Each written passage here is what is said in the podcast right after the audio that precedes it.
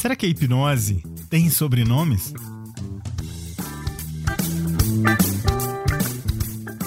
Você ouve agora Hipnocast, o podcast da hipnose. A apresentação: Fábio Carvalho. Olá, seja muito bem-vindo, seja muito bem-vinda aqui ao Hipnocast. Eu sou Fábio Carvalho e hoje vou falar contigo a respeito de um assunto bem diferente e interessante.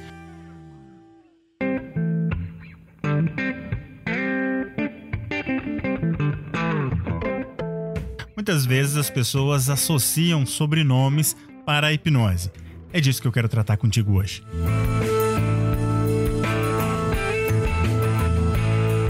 Eu gostaria de navegar contigo aqui um pouquinho pela história e pelo contexto onde a hipnose é aplicada, por quem a hipnose é aplicada, como as técnicas são desenvolvidas e a partir daí nós vamos discutir sobre a ideia dos sobrenomes que são dados para a hipnose.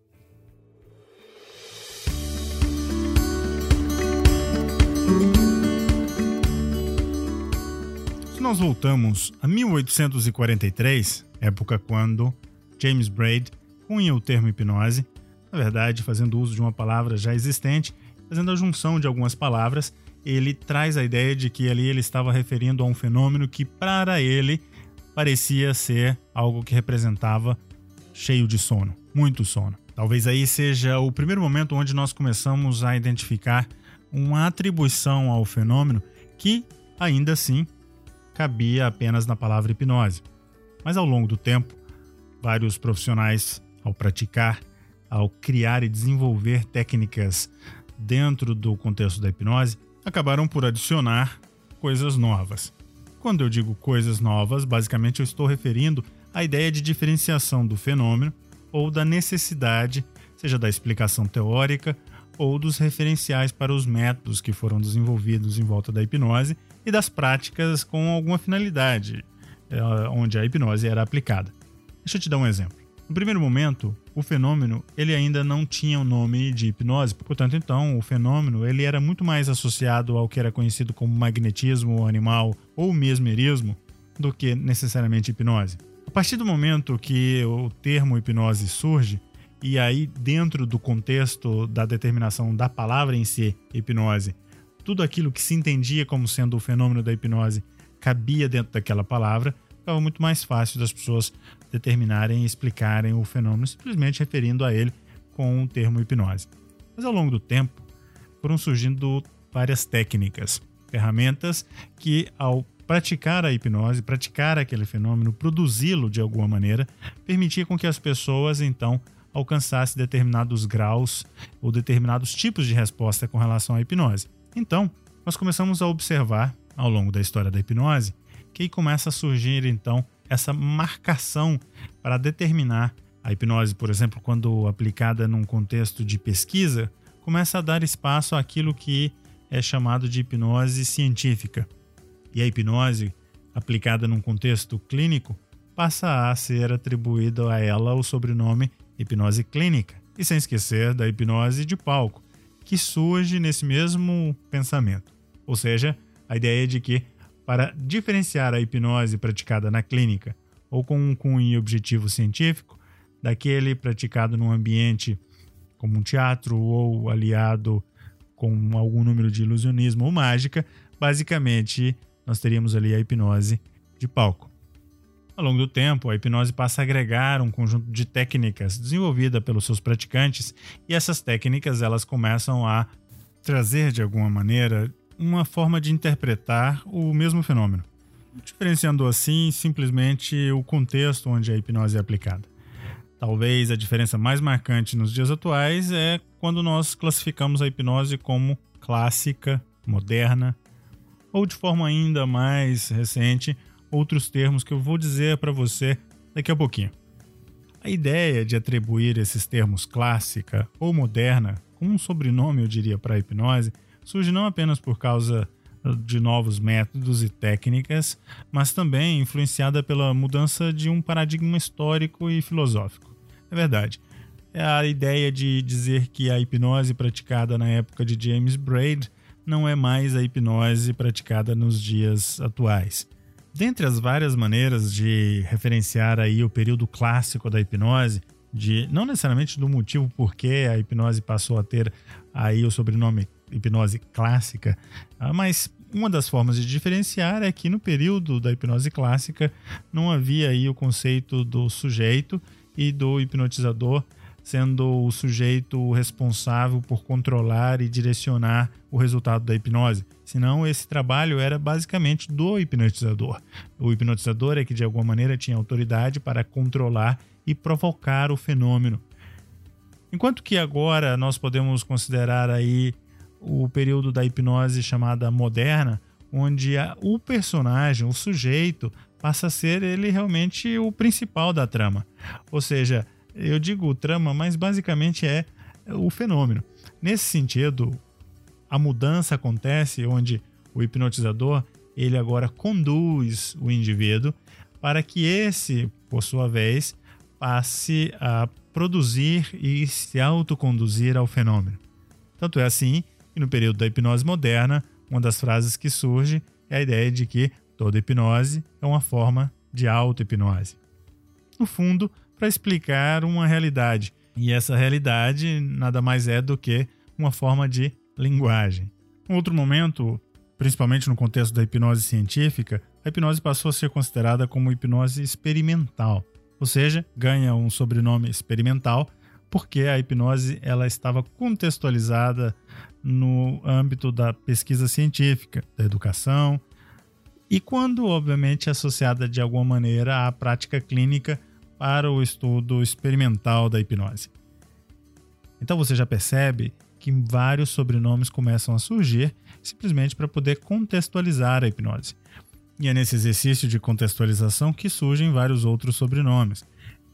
Seria uma forma de associar a hipnose com algo que basicamente facilita a explicação do contexto, do que se espera, da técnica associada ou até do criador daquele conjunto de técnicas para a produção do fenômeno da hipnose. Um exemplo disso é o tipo de hipnose atribuído à escola deixada, aos trabalhos deixados, ao modelo deixado pelo Dr. Milton Erickson. Esse tipo de hipnose normalmente é chamado de hipnose ericksoniana. Por outras pessoas, ela é chamada de uma hipnose permissiva, hipnose indireta ou hipnose conversacional. É verdade.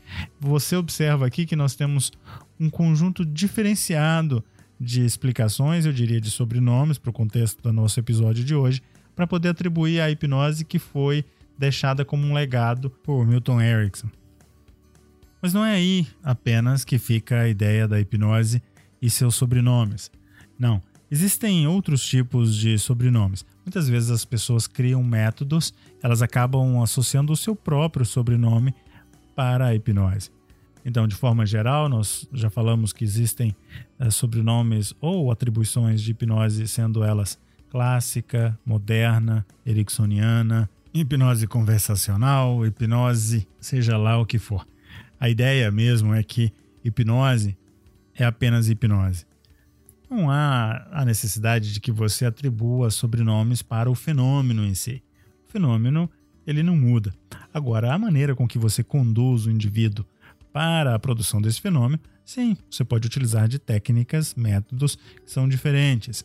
Mas a ideia central é de que a hipnose é uma só, seja ela praticada de forma diferente e provocando resultados diferentes. Não deixa de ser a mesma hipnose. Eu gosto de uma frase do Dr. Bruce Goldberg. Ele diz o seguinte: a hipnose não é um estado bem delineado mas um processo flutuante que, como em qualquer estado alterado de consciência, depende do grau de excitação ou perceptividade induzida pelo hipnotizador ou a si mesmo.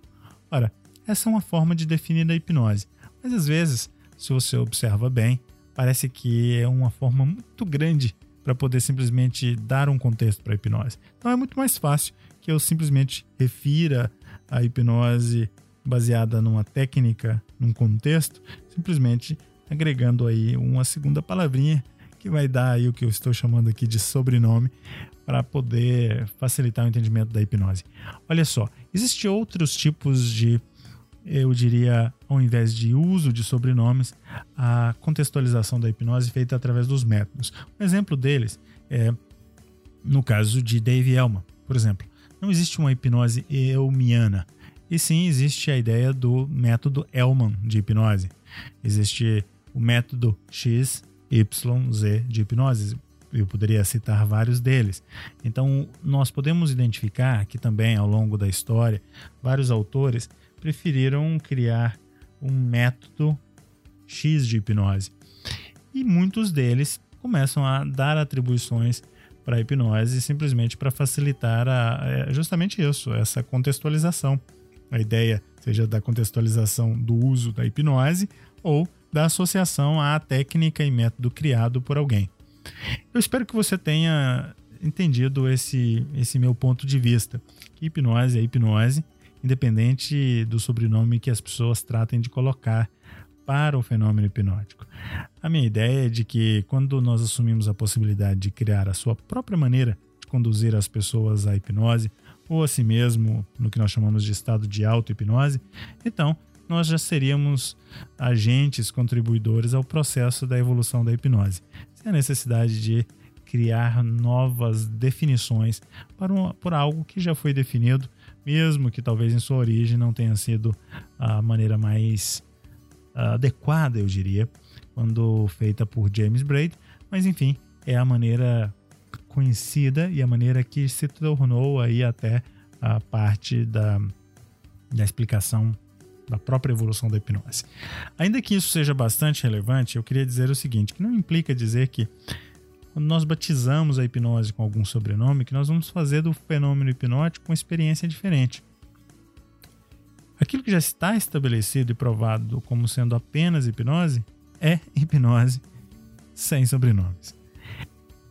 Essa era a minha reflexão de hoje. Eu espero que você tenha gostado desse episódio e se você tem sugestões, vou deixar para você os detalhes a, a seguir. Algo que eu acho que é importante mencionar é que quando nós falamos sobre diferentes tipos de hipnose, talvez você conheça vários. No Brasil, eu conheço pelo menos uma meia dúzia de sobrenomes dados por profissionais no Brasil para a hipnose o que faz com que fique mais fácil, seja para poder divulgar, uma maneira de fazer um marketing daquele, daquele profissional, daquela técnica, mas também uma maneira das pessoas diferenciarem a hipnose praticada por outros profissionais através de outros métodos ou em outros contextos. Mas no final das contas, tudo é apenas hipnose, o fenômeno é o mesmo. E isso também não é diferente em nenhum outro país. No mais, um grande abraço e nos vemos no próximo episódio. Se você gostou deste episódio e quer saber mais sobre este assunto, meu convite para você é que assegure-se de assinar o nosso podcast e também deixar seu e-mail no nosso site. Assim você será informado de novos episódios, receberá conteúdos exclusivos e outras dicas que nós compartilhamos com a nossa comunidade de hipnocasters.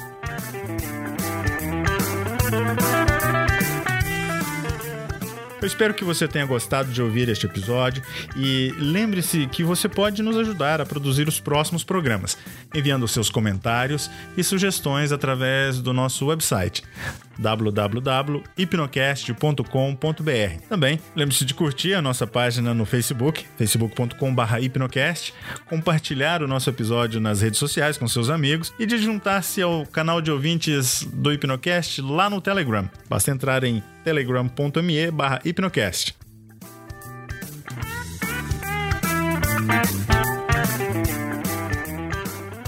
Um grande abraço e até o próximo episódio. Você ouviu Hipnocast, o podcast da hipnose.